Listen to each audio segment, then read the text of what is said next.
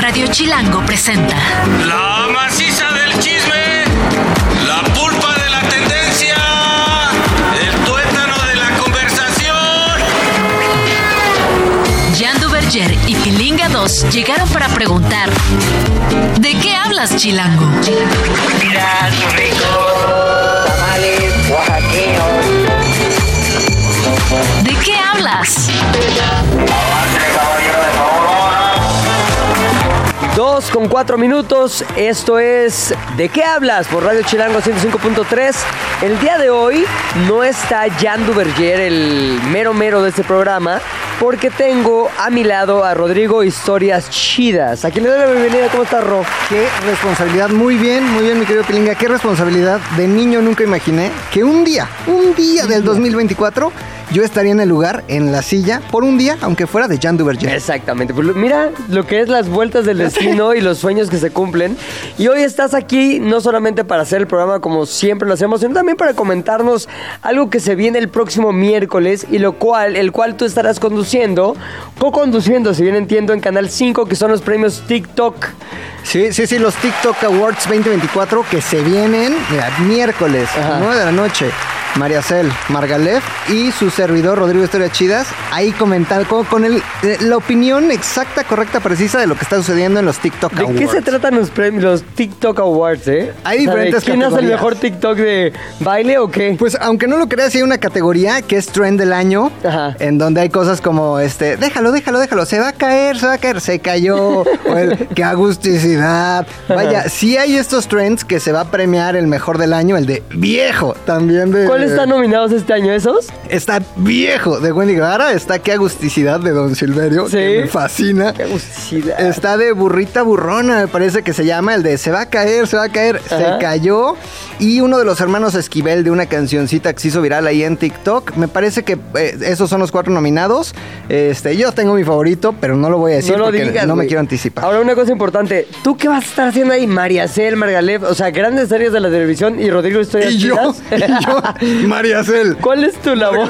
Y yo. ¿Cuál Pues, es tu labor ahí, güey? Comentar, a ver, la verdad es que no es por nada, ¿no? No es por nada en sí, pero tengo mi conocimiento este, sobre TikTok. Digitaloso. Digitaloso, sobre la numeralia, sobre quién es quién, ¿no? Imagínate que es como, vamos con el experto de TikTok. Y ya yo les voy a decir, a ver, tú. mi querida burrita burrona es una botarga drag que inició en tal año, que hizo tal tren, entonces tendré siempre el comentario atinado. ¿Cuál es el traductor de los Generación Z a los Rukenials como yo? Para la chaviza. ¿Quién es? De la chaviza a la momisa. Y fíjate que ese es uno de mis principales objetivos, Sí. quitarle a TikTok, ¿no? Este, este, este espíritu que le rodea de es de que puro baile, Claro. es de que puro trend y no, no, no. TikTok tiene cosas buenas también que tienen que ser reconocidas. Ok, oye, entonces, miércoles 31, 9 de la noche, Canal 5, Rodrigo, María Cel y también Margalef. Sí, y se va a caer, se va a caer y, y todos esos. Oye, pues ahí te veo, morro. Mientras vamos, como inicia siempre este programa,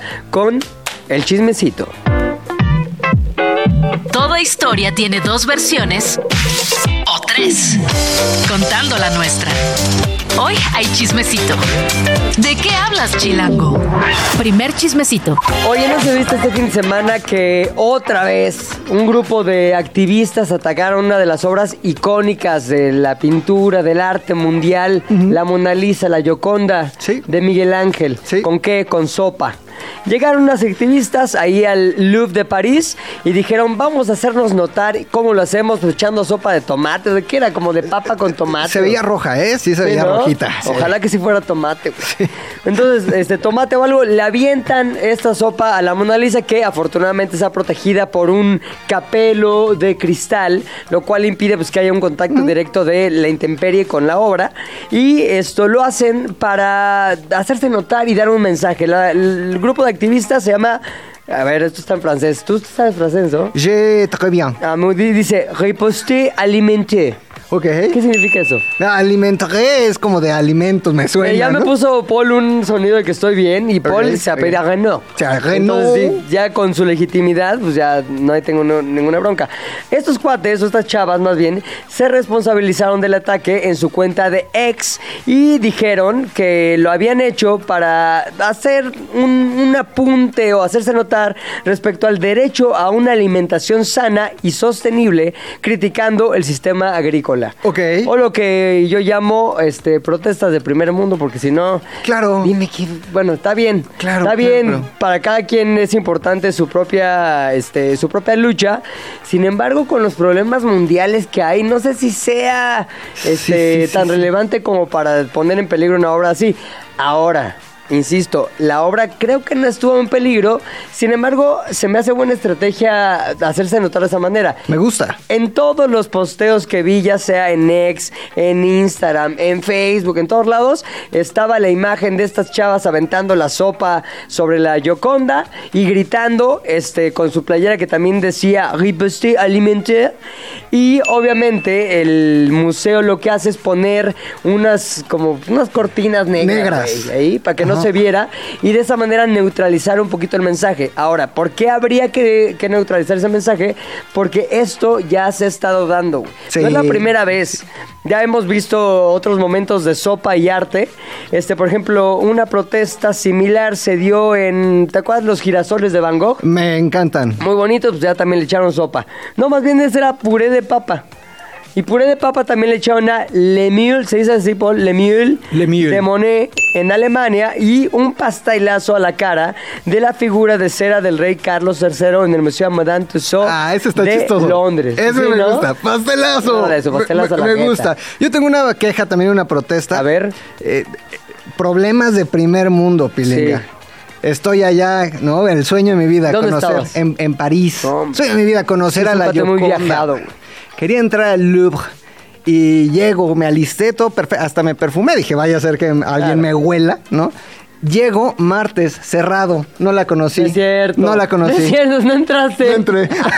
Oye, ya viajas desde París, ¿no investigaste qué día abrían, güey? Me falló. O sea, soy un tetazo. Estaba ahí emocionado, ya había ido a varios lugares, ok. Es el día en el que voy a conocer a la Yoconda y varios más, ¿no? ¿Y por qué no fuiste al día siguiente? Pues porque ya me iba de París. La- Ya sé. Oye, pues qué bueno, por lo menos no te tocó este, la sopiza en la jeta. Y también una otra, más bien otra, otro momento de protesta extrema eh, fue en octubre del 2023, cuando activistas del Just Stop Oil atacaron el cuadro de la Venus del espejo de Diego de Velázquez, que está en la National Gallery de Londres, como con martillazos. Ah. Este sí no fue con sopa, fue a martillazos así. Ahora, unos dirán, ay, uy, sí, ya salvaron al mundo. Yo de hecho vi varios comentarios ahí en X como de, uy, no, ya salvaron al mundo. Sin embargo, no me parece mala idea decir, a ver, me quiero hacer notar a nivel mundial qué puede provocar eh, que, que- que mi voz o por lo menos mi protesta vaya más allá de las fronteras de, de mi país. Sopa, Sopa atacando un ícono del, del arte. sopas. Sirve, ¿Servirá o no para que ahora haya mejor derecho a la alimentación sana y sostenible y la crítica sea este, elocuente sobre el sistema agrícola? No lo sé. Pero de que te acordarás en un año de que alguien le aventó sopa a la Yoconda, lo vas a hacer. Chismecito 2. Pues regresó. ¿Quién? Regresaron. ¿Quién regresa? Las corridas de toros a la monumental eh, Plaza de Toros México. Ya sé. Antes de que sigas, ¿tú eres pro o contra corridas o neutro? Anti, Anti. anti, ¿Por anti taurino. Anti taurino. A ver, desde, desde que me deconstruí, ¿no? Dejé de comer Sí, de carne, acuerdo. tú lo sabes, ¿no? Me Que antes sí le entrabas, ¿eh? eh, empecé a protestar. Mucho embutido. mucho, Sí. mucha carne. Empecé este, a protestar por una, un derecho alimentario balanceado. ¿Cómo era? Ajá, ¿No? Eso. Sí, el nutricional balanceado. Considero que no hay arte. A ver, no hay arte en ningún momento de, de lo que denominan la fiesta brava. En algún momento, hay que decirlo, todos de niños, o la mayoría, estuvimos expuestos. Todo, así, todo. ¿No? Salías en la te- en acción, ¿te acuerdas? Acción y salían. Y en Unicable. Y en Unicable también. Y mi abuelito, por ejemplo, tenía sus cuadros, ¿no? Que de el Manol, Manolín, Manolete. Manolín, Manolete, cabeza de cohete, tenía cuadros ahí de todos, ¿no? O ibas a una taquería y era común ver una cabeza de toro y después vas entendiendo que esto no está bien y que esto no es normal. ¿no? Claro. Entonces hoy soy antitaurino Y justamente hablando, y hablabas hace rato y lo conecto con lo que hablabas de los que protestaron allá en Loop, este, pues se armó. Se armó la campal y se armaron las protestas. Porque los antitaurinos eh, fueron el día de ayer, domingo, a la reapertura de, de las corridas, pues a protestar. En, en la plaza de En la Plaza de. Toros México. Yo estuve viendo mucho lo que sucedía en Ex, le estuve dando seguimiento puntual ahí a lo que pasaba. Y ya sabes, claramente puedes darte cuenta de los taurinos, los antitaurinos. Y había mucha conversación de violencia en los antitaurinos. Este, quieren quitar la violencia con violencia. Te doy mi punto de vista. Sí. Yo no vi ninguna, o sea, sí, le pegaban acá a la monumental y querían tirar algo. Pero a ver, venga, no hay movimiento, cambio, revolución sin un poquito de este, efectos secundarios o violencia. Entonces, pues se armó la campal, ¿no? Ante esta decisión de, de la segunda sala de la Suprema Corte de Justicia de la Nación que desechó, así lo hizo bolita y lo tiró a la basura, desechó la suspensión temporal por amparo, permitiendo el regreso de las corridas de toros en la Plaza de Toros México de la CDMX, que, by the way, y dicho sea de paso, es la más grande del mundo, ¿eh? O sea, no hay Plaza de Toros ni en España. De la maestranza, ¿no? En España. Eh, es más grande la, la- la monumental. Sí, por eso. Sí, sí, sí. sí. no hay Eh, ninguna como esta. Ninguna como esta. La decisión generó protestas alrededor de, de la monumental y resultó en agresiones hacia los asistentes del evento. Vi un video particularmente que me dio risa. ¿Cuál? Espérate, sale- dicen, ¿Qué era? dicen, este, adultos mayores agredidos por los antitaurinos. Ajá. Entonces salen pues tres viejitos con su boina, muy manoli- manolete, ¿no? Salen con Y su, su boina. bota de su bota de vino y- salen y pues, los antitaurinos evidentemente estaban protestando y tenían una pancartita como de plástico, como de papelito Sí. y agarran así y zape a la cabeza. ¿En serio? Sí, sí. Me reí, pero a ver, no estoy a favor de la violencia en Claro. ninguna de sus expresiones, pero reí, honestamente reí. Oye, yo, yo me tocó verlos, a los que estaban protestando eh, sobre insurgentes. Dije, ¿por qué hay tanto tráfico? Y en eso veo una marabunta así enorme de personas que estaban obviamente caminando sobre insurgentes hacia la Plaza de Toros, porque fue de la glorieta de insurgentes Ajá. hacia la Plaza de Toros, que está ahí por la altura de la Nápoles, un poquito más para adelante. Y llegaron ahí y vi que hicieron pintas, vi que hicieron todos estos actos un poquito violentos que tú mencionas, pero como el grupo más radical de esta, de esta protesta, ¿no? Ahora, también se dio mucho, mucha protesta y mucha polémica Ajá. en ex, donde sobre todo David Faitelson, a que todos conocemos como cronista deportivo y de Como fútbol, Cayeta Faitelson. Decía, por ejemplo, la taromaquia es el malandado y venal arte de torturar y, y matar animales en público y según las reglas, traumatizar a los niños y a los adultos sensibles, agravia el estado de los neurópatas atraídos por este tipo de espectáculos, desnaturaliza la relación entre el hombre y el animal. En ello constituye un desafío mayor a la moral, la educación, la ciencia y la cultura. Esto lo dijo la UNESCO en 1980.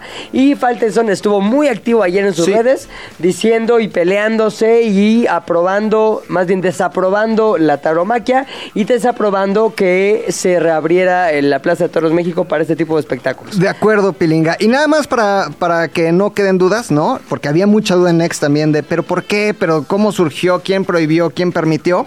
Este, pues fue, fue Yasmín Esquivel, Ajá. ¿no? Este, el proyecto para la reactivación de este evento de las corridas fue promovido e iniciado por la ministra Yasmín Esquivel. No, ahí lo dejo. Ahora, me despido de este chismecito con una de las consignas de los antitaurinos que Sí. decía, tortura, ni arte, ni cultura. Tortura, ni arte, ni cultura. Chismecito número 3. Oye, ni arte de cultura tampoco los deepfakes. ¿Te ubicas esos deepfakes? Sí, sí, sí. Son, a ver, ¿puedo yo empezar ahorita a hacer una escena, a bailar, a mover ciertas cosas, a aventar al equipo de producción, tirar las cámaras, hacer un desastre y luego le pueden poner la cara de una persona famosa a mi cara? Ok.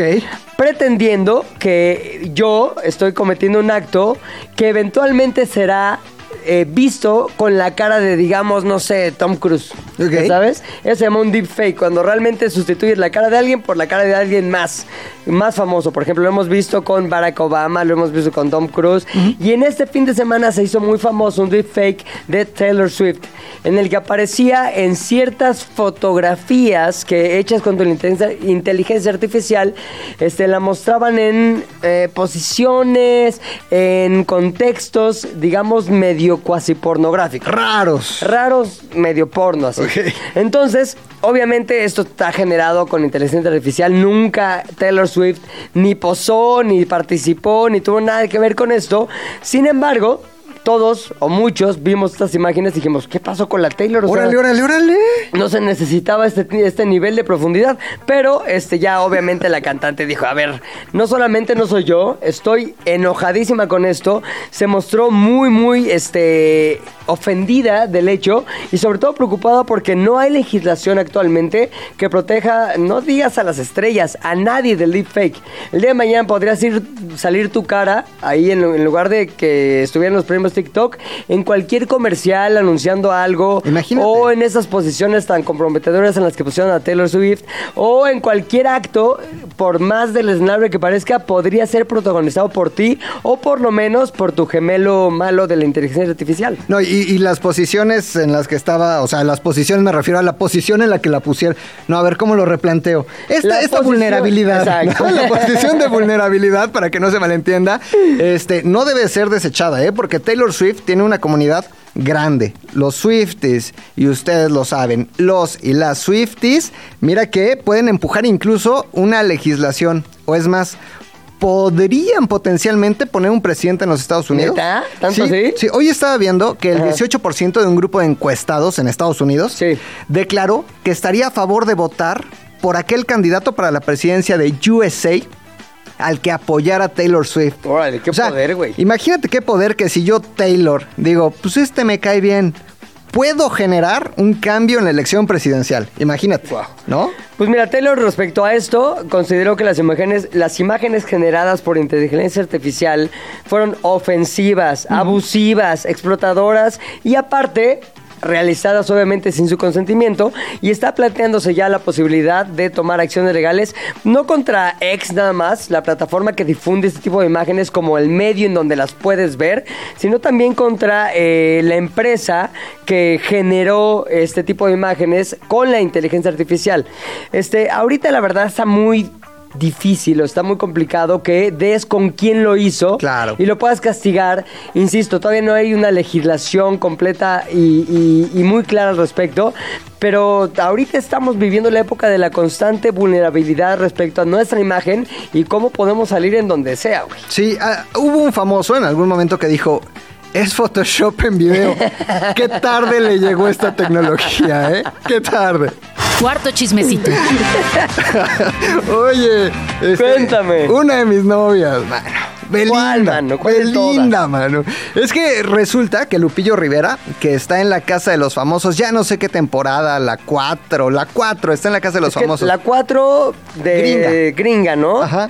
Está en Telemundo, no está en Canal 5 y así, pero bueno, ahí está Dame, ¿no? Es lo importante. Está Dame, está la Divasa, Ajá. está Lupillo Rivera. Y pues bueno, expuso una faceta poco conocida, pero que suponíamos, ¿eh? Tenía Belinda, ¿cómo se apellida? Pellegrini, Pellegrini, Pellegrini, este, como el agua. Pellegrín, Pellegrín. Belinda. Este, pues reveló que fue tóxica durante su romance. Ay, no se le ve. Mira, mira esa Beli, yo desde la primera vez que la dije, esa traerle en la Ahora, la ¿qué es tóxica? Porque también ya todo se le llama tóxico. Pues eh, le revisaba el teléfono. O sea, Así está tóxico en esa onda. le- ¿Tú has revisado el teléfono de alguna novia, la neta? De mi esposa actual no. Ay, qué de bien. algunas exes, sí. ¿Y por qué? ¿Inspirado o más bien movido por qué? Este. Ya sabes. El celo. Por la inmadurez. La inmadurez, el Por- celo y la inmadurez. Mira, el celo y la inmadurez es una mezcla terrible, pero sí, sí. A sí ver, ¿cuál revisado, primo ¿eh? Polo? Déjame ver qué te dice ese Polo. Juan Mecánico. pero sí, y me han revisado también, ¿eh? ¿Y cómo sabes, güey? Ah, mira, porque una vez, una vez tuve, tuve una novia que me compró una funda de teléfono igualita a la de ella para intencionalmente confundir las fundas. No. En una bajada a una tiendita, como que hizo un switcheo de teléfonos, pues al final tenía la misma funda, mismo modelo, y en lo que yo me bajaba a la tiendita, que ¿Qué- se pone a revisar Qué todo. belindez de tu, no, tu exnovia, güey. Pues hizo una super belindez, porque fíjate, Belinda, Lupillo Rivera, le revisaba el celular. Sí. No solo eso, bloqueaba a mujeres en sus redes sociales, especialmente en Instagram. O sea, a ver, Lupillo, ¿por qué sigues a esta tal, este... Esta caderola que bye. Bye. ¿Por qué sigues a este? Oye, pero es mi prima. Oye, Bye. se dijo, o más bien se sabe, si las bloqueaba con consentimiento y conocimiento de Lupillo o a espaldas de Lupillo. Lupillo. No, yo creo que con consentimiento y si, y, y si no lo tenía, pues ya te aguantas, ¿no? Sí. Ya nada más ves como que, órale, pues bloqueala. ¿A ti te han prohibido seguir o que te siga alguien No. por celos? No, no, no, no. ¿Sabes qué? ¿Sabes qué? Sí, eh, he entendido últimamente que no hay necesidad de estar siguiendo a mujeres por seguir. A donde voy Ajá. es, ves por ejemplo a Emily Ratajkowski o a cualquier modelo así Una del chava mundo. guapa, Una ¿no? chava guapa. La sigues esperando que nada, nunca me voy a volver a ver. Nunca. Sí, no, O pero sea, bueno, a lo mejor la sigues como sigues cosas de casas padres. Pues podría ser, pero si no la busco en ese momento Cosas en que te, Google ins- y ya. que te inspiran, Ay, sí. pero que no nunca vas a vivir ahí. Ya he dejado de seguir, ¿no? Y, y cualquier persona. Porque tú eras gran este, Ah, yo era seguidor. co- coleccionista de, de buenos momentos. Yo era coleccionista, mira, de buenos perfiles, Ajá. ya no más, ¿no? Porque sí me quiero evitar estos problemas que, que, este, pues, Lu- Lupillo sí tuvo. Y Belinda incluso le, le, este, administraba las relaciones con otras mujeres. Así como Cierto, que a tu prima sí la saludas, a tu vecina no la saludas. O sea, era tóxica a todo lo que daba. Este, obviamente la comunidad, ¿no? Pues no se quedó atrás Ajá. y la bautizaron como Belitóxica. Belly toxic. Belly tóxica. Y yo nada más me despido del chismecito diciendo ego, ego, egoísta. Y el chismecito final. Necesito final. Bueno, para todos aquellos amantes del fútbol americano, saben que tenemos Super Bowl. San Francisco y Kansas City se van a enfrentar en el Super Bowl número 58. ¿Para qué? Para ganar la Copa Vince Lombardi, que todo el mundo quiere ganar. Obviamente, los Chiefs, el antecedente es que los Chiefs, liderados por Patrick Mahomes, buscan retener la corona como actuales campeones de la NFL, pero no la van a tener tan fácil. ¿Por qué? Porque también los 49ers están en la lucha. Cada uno, este, como los campeones de su conferencia, los Chiefs por la conferencia americana y los 49ers por la conferencia nacional. Ok. Ahora, ¿a quién le ganaron para llegar al Super Bowl o para su pase para el Super Bowl? Pues los Chiefs le ganaron a los Baltimore Ravens. Cuando ayer, ¿cuánto? 17 a 10. Ahora, ¿cuánto ganó este, los 49ers a los Leones de Detroit? Le ganó 31, digo, perdón, 34-31. Ok, por Así poquito. que ya está el Super Bowl. ¿Tú tienes un favorito o te vale, la neta? Tú eres más de Este, la divasa. No, no, sí tengo mi favorito. Fíjate que este, los 49 le ganaron a Green Bay. Yo le voy a Green Bay. Entonces llegó eh, los 49ers. Por lo tanto, le voy a los jefes de Kansas City. Pues ya hay Super Bowl, así que si les faltaba el conocimiento de quién iba a estar en el Super Bowl para lanzarse a Las Vegas el próximo 11 de febrero a la Lion Stadium allá en Las Vegas, pues ya lo saben, van a ser los 49ers, van a ser los Kansas Chiefs y otra cosa importantísimo, ahí está el novio de Taylor Swift, mano. Ah. Así que tienes todo, tienes Vegas, juego, la esferota esa que prenden, ya los dos equipos son bastante buenos, uno y la oportunidad también, tal vez, no Sí. lo aseguro, de ver desde lejos por lo menos a Taylor Swift. Así que 11 de febrero, 5.30, el Super Bowl 58. Aquí por dónde? Por aquí, ¿por de En qué hablas? tele, en su tele. Vamos a un comercial, regresamos a de qué hablas. ¿De qué hablas? Ya regresamos a ¿De qué hablas? ¿En qué estábamos? Estábamos no en esto, estábamos en el chismecito, pero ya terminó. Ahorita estamos pasando a un momento que a mí me parece imprescindible. A ver, si yo tuviera que este, regresar en mis pasos y ver dónde empezaron las mejores relaciones laborales que he tenido, cómo empezaron, de dónde he sacado los mejores business así en mi carrera, todo tiene que ver con relaciones, gente que conocí en distintos momentos de mi vida y a lo que se le llama el networking, cuando aprovechas una relación formal o informal para eventualmente hacer un negocio con ella. A ver, yo puedo contarles muchas anécdotas, pero lo importante es que alguien que sabe nos cuente cómo podemos lograr hacer esto en todos los lugares en los que nos paremos. Y me refiero a Marianita Macías, nuestra coach empresarial de cabecera que hoy está aquí en De qué hablas. ¡Bravo, ¿Cómo estás, Marianita! Marianita? Hola, friends. Ya los extrañaba. Feliz sí, año. ya tenía un rato año, que no venías. Ya, ya, ya. Ay, sí. Pero hoy vienes con un tema que la verdad es importantísimo. Muy relevante. ¿Por qué es tan importantísimo como lo dije yo? Creo que muchas veces subestimamos el poder del networking o le tenemos miedo, ¿no? Pensamos que tenemos que tener ciertos perfiles, que incluso tienes que ser este social butterfly, ¿no? O Ajá. alguien sumamente social para tener éxito con el tema de networking. O a veces, creerán o no, la gente lo ve como un trabajo, o sea, es tedioso. Muchas veces cuando hablo con mis clientes y les hablo del tema de networking, me dicen como, no, no, ya sé, es uno de los feedbacks que recibo mucho, hacer más networking, pero no me gusta, no me gusta la gente, no me gusta eh, ir a estos eventos como tal. ¿Pero por qué?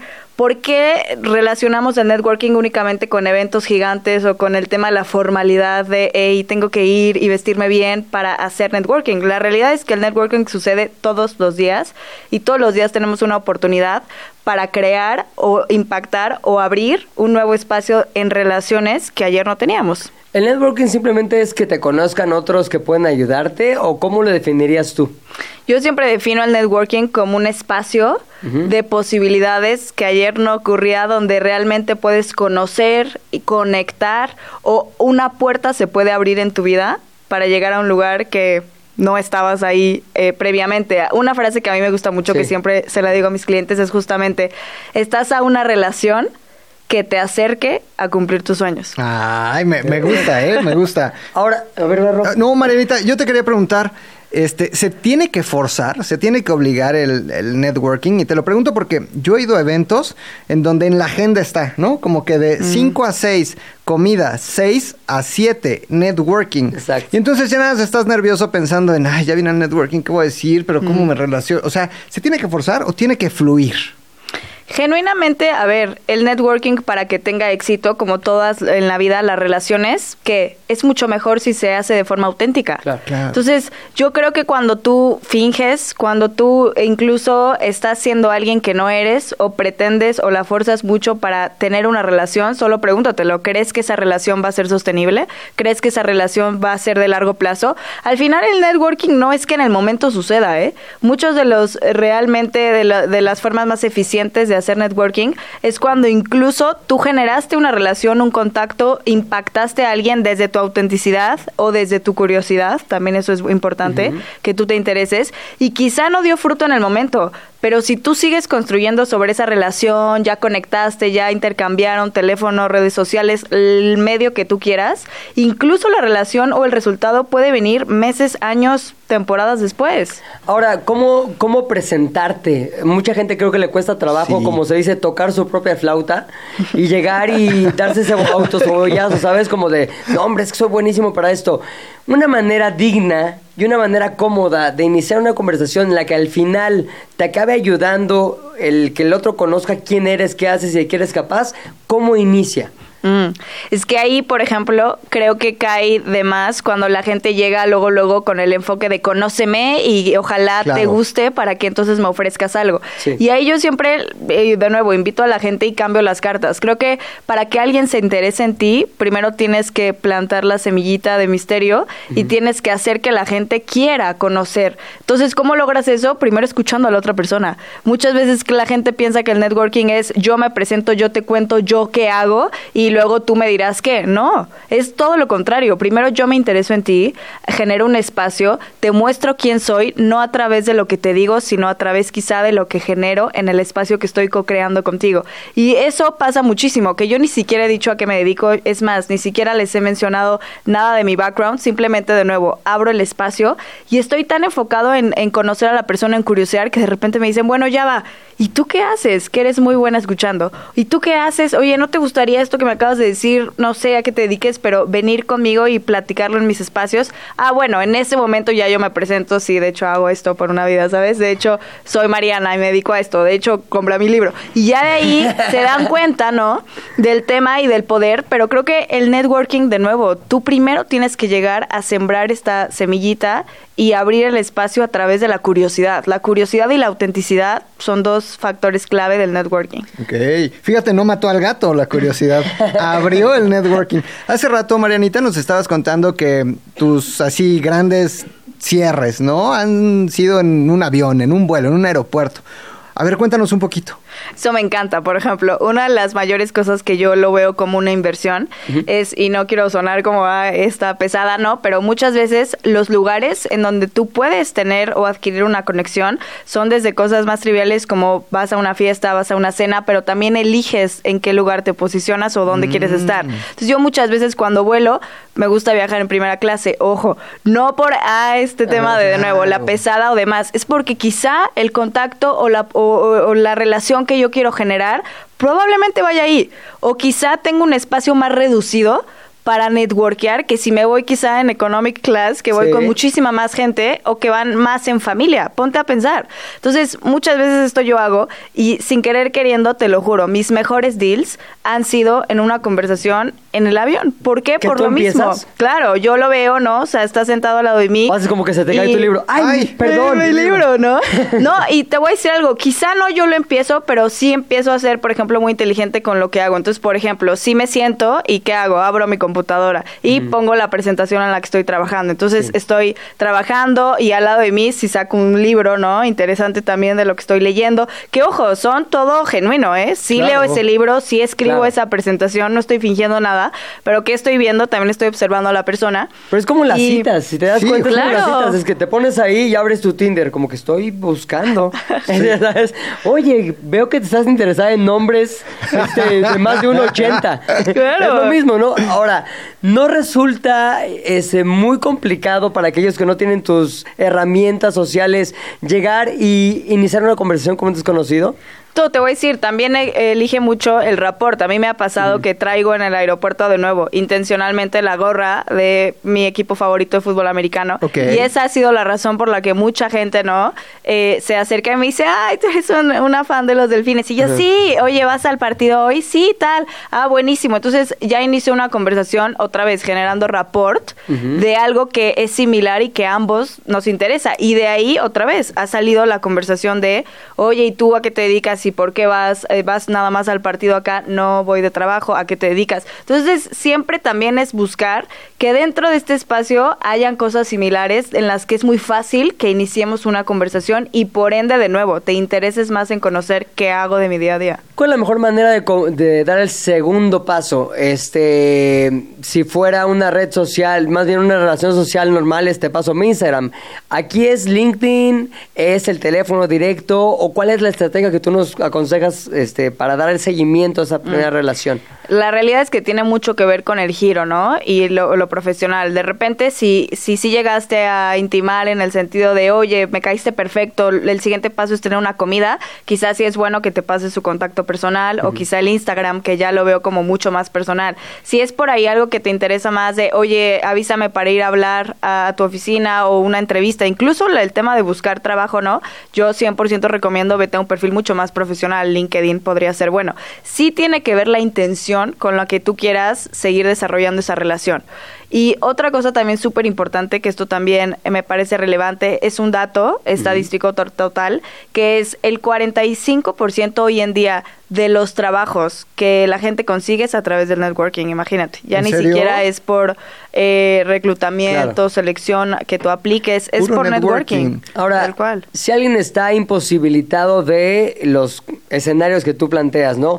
Vuelos de avión, este, roce social. si están- Computadora. esa computadora. No, si están en su, así en- típico, en su casa, trabajando desde casa, ¿cómo pueden iniciar en el mundo del networking cuando no tienen a nadie a su alrededor?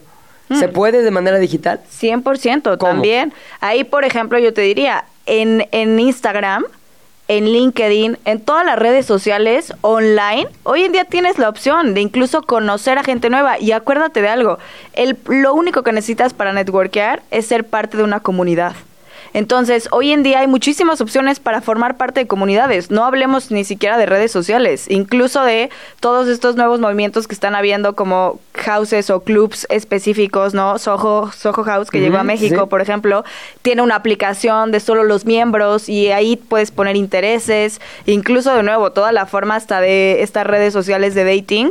Bumble tiene una opción, si no quieres, exacto, si no quieres este te- eh, de relaciones amorosas, simplemente buscar amigos o una red profesional. Entonces, hay aplicaciones hoy en día enfocadas en networkear y simplemente con pertenecer a una comunidad, tú ya puedes hacer networking desde donde sea. Oye, Marianita, eso que dices es súper interesante. Dime si esto es networking o no.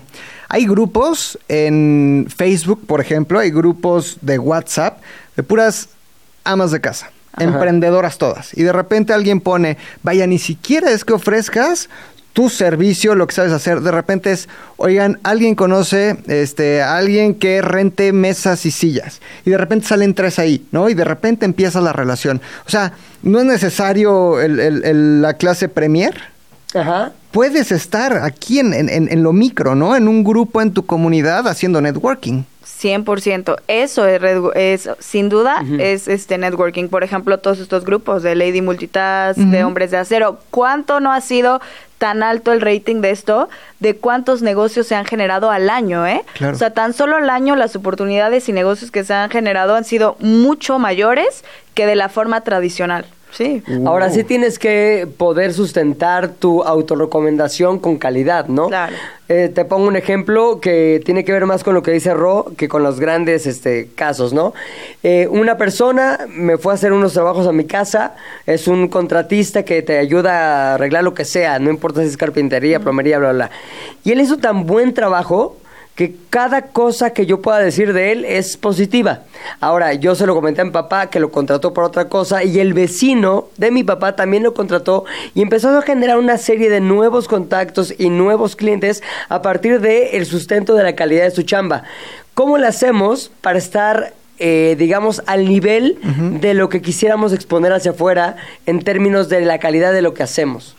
Bueno, ahí es el famosísimo recomendación de boca a boca, que también es un tipo de networking, pero ahí evidentemente pues depende mucho de la persona. Creo que eh, cuando yo recibo una recomendación, incluso, ojo, 100% está en mí mantener la calidad, pero también te sientes mucho más comprometido de decir, wow, soy un, esto, vengo o abrí esta puerta o esta oportunidad llegó a mí porque soy una recomendación de alguien que confío en mí y por ende también esta persona ojalá que confíe en mí, no por la futura recomendación, sino también por seguir demostrando quién eres. Creo que eso ya va mucho en el tema personal, ¿sabes?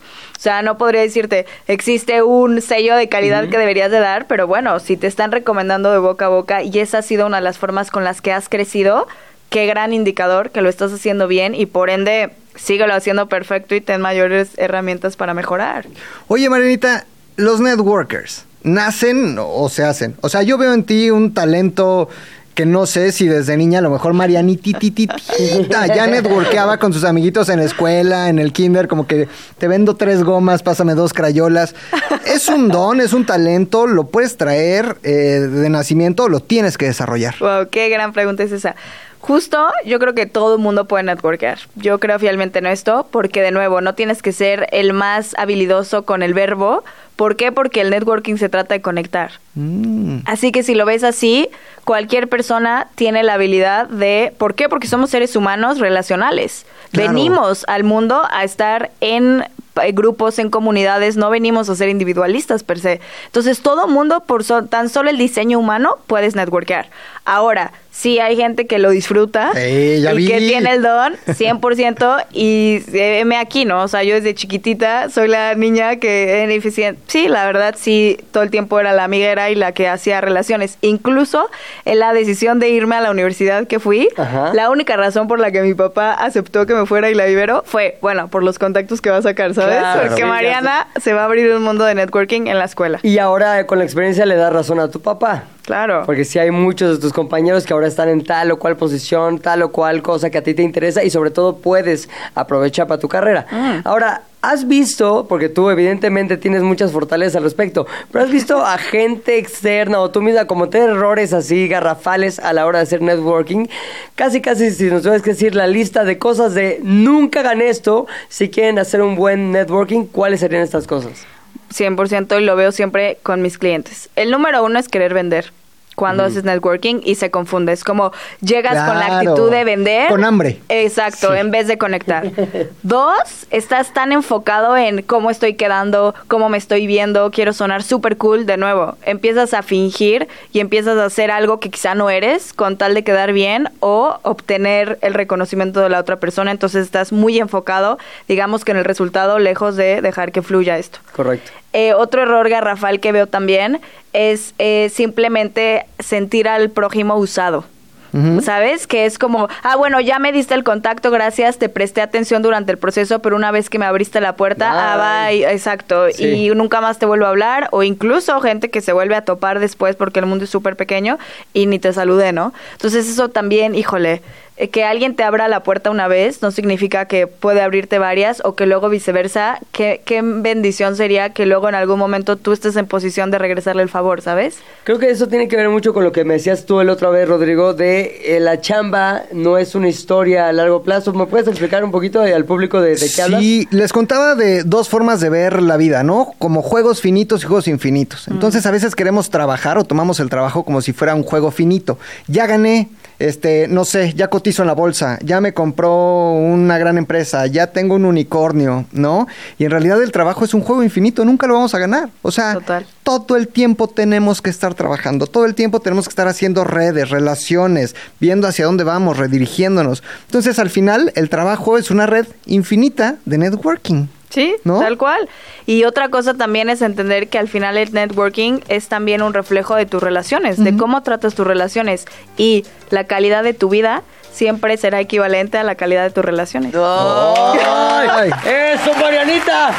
Oye, no es así. Danos otra vez tus redes. Sé que lo has hecho todas las veces que vienes, pero es importante que la gente te siga y se conecte contigo para todas las dudas y temas que quieran ponerte sobre la mesa. Perfecto. Mi más activa Instagram, arroba marianita-mac coaching. Eh, LinkedIn también me encanta, Mariana Macías. Y nada, pueden buscarme en mis páginas de internet y demás, como Ah, Marianita haremos. Mac Coaching. A seguirla ahorita. Gracias, Marianita. A ustedes. Esperamos verte pronto por acá en De qué hablas. Yes. Buenísimo. Jan y Pilinga 2 saben mucho, pero no todo. Por eso tuvimos que llamar a un especialista. ¿De qué hablas, Chilango? Bueno, el especialista del día de hoy es Karen Rodarte. Ella es Startup y Marketing Consultant o consultora de marketing y también de startups. Y networker Y también. network también seguramente. ¿Cómo estás, Karen? Muy bien, ¿y ustedes? Bien, Muy bienvenida. bien. ¿De qué hablas? Gracias por invitarme. No, a ti se me quedó viendo como diciendo este no es Jan. No, no Pero puedo no iba a estar Jan. Exacto. ¿Puedo venir otro día que sí venga Jan? Mandó a un umpalumpa en su lugar. Oye, ya viene el 14 de febrero. Y todo mundo es estar buscando qué regalar, este ya no quiere repetirse, es bien difícil porque las tiendas, todo mundo acaba comprando lo mismo, regalando lo mismo, pero tú vienes hoy abriendo los ojos sobre nuevas posibilidades de regalo y nuevas posibilidades a la hora de escoger muy bien qué darle al otro. ¿Qué, Completamente. ¿Qué tips nos vas a dar al respecto? Algo muy importante es que hay que buscar diferentes cosas, ¿no? A lo que encuentras en un centro comercial, que son marcas globales, ¿por qué no apoyar marcas mexicanas? A ver. Que tenemos lo mismo que puedes encontrar en una global. Entonces traigo una lista de muchas cosas, desde 100 pesos hasta una bolsa de 5 mil pesos. Todas son marcas mexicanas hechas aquí, entonces creo que eso está muy padre.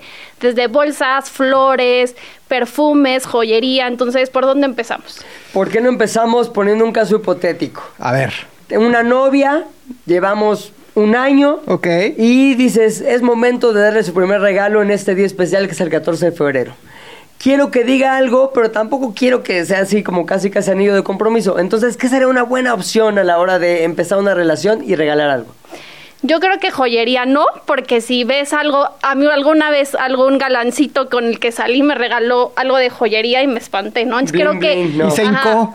se hincó. Y se hincó y le dije que no, entonces mejor algo más casual puede ser una bolsa, Ajá. eh, un tarjetero, un portapasaportes. Eh, aquí tengo una marca que se llama Leonora, Ajá. es mexicana, son productos de piel. Y también hay una marca para la gente que es vegana y no le gusta como consumir este Claro. tipo, es una marca de piel de nopal. Esta se llama... em, Me gusta eso de la piel de nopal, ¿eh? Yo sí soy, yo sí soy vegano. Sí, ni si te da hambre te comes la cartera. Exactamente. Uh, La otra se llama Sentient, es piel de nopal y también son igual son un pr- precios más altos, pero creo que están esas dos opciones. Y puede ser una cartera que encuentras en 1500 pesos o una bolsa más grande, una tote, que te puede costar 3000 Ahora, pesos. ¿estas marcas no necesariamente tienen una tienda física o sí?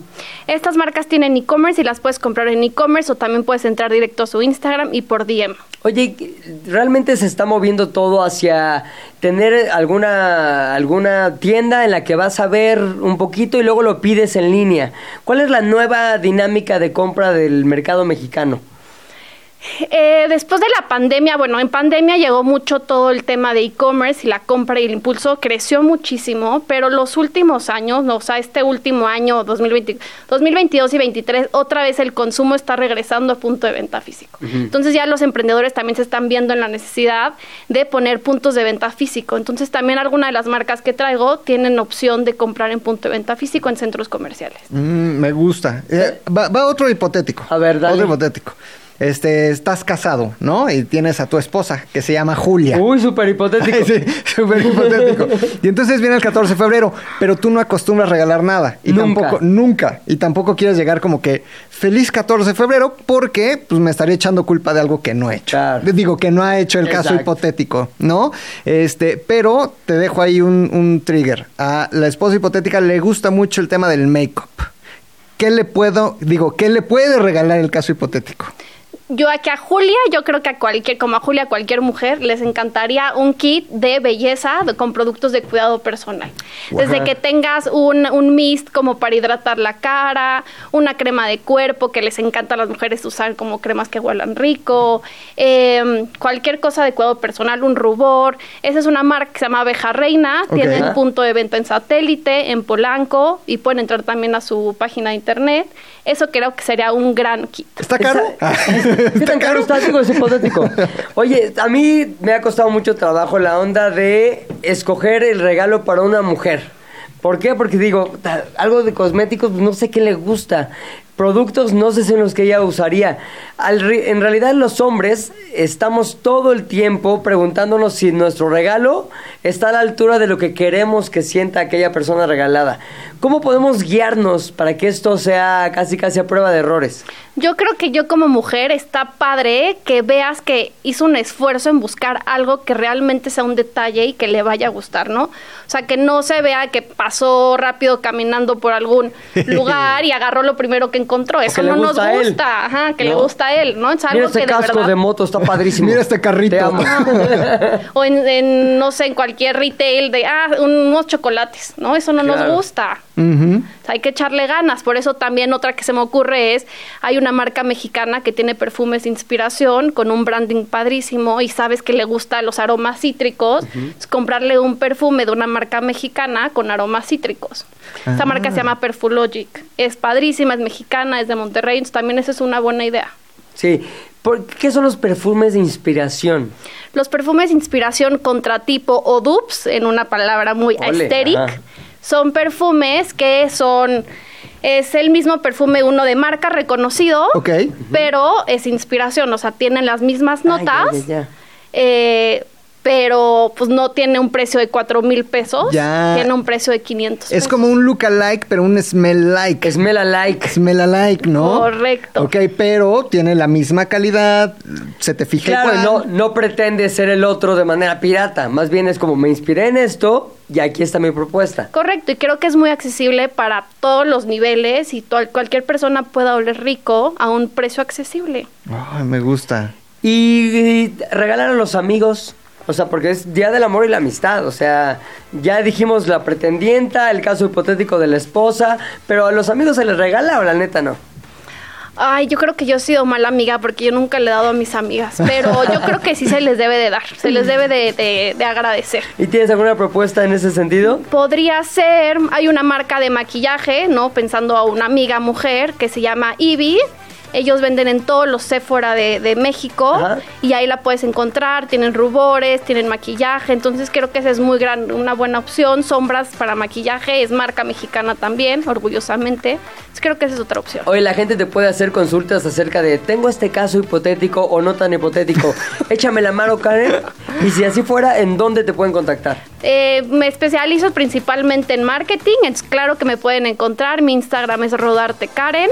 Eh, también estoy en LinkedIn y en TikTok. No, no, no mucho, pero ahí estoy. A seguirla, ¿eh? Yo, yo ahorita le voy a mandar unas consultas Mira, hipotéticas. este es el caso hipotético, así se ve, despertando. Gracias, Karen. Muchísimas gracias a ustedes. Oye, se nos acabó el tiempo hoy en ¿De qué hablas, Ro? Gracias, No. neta, siempre por estar acá Gracias a ustedes, Pilinga. Extrañamos a Jan, ¿eh? Sí, pero ¿sabes qué? Mañana va a estar acá el micrófono Jan Duverger, yo, Pilinga 2. Esto fue ¿De qué hablas? Nos escuchamos mañana aquí por Radio Chilango.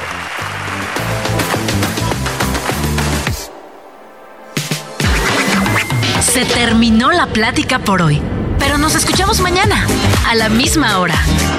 ¿De qué hablas, Chilango? Radio Chilango. Radio Chilango. 105.3 FM. La radio que... Viene, viene, ¿eh?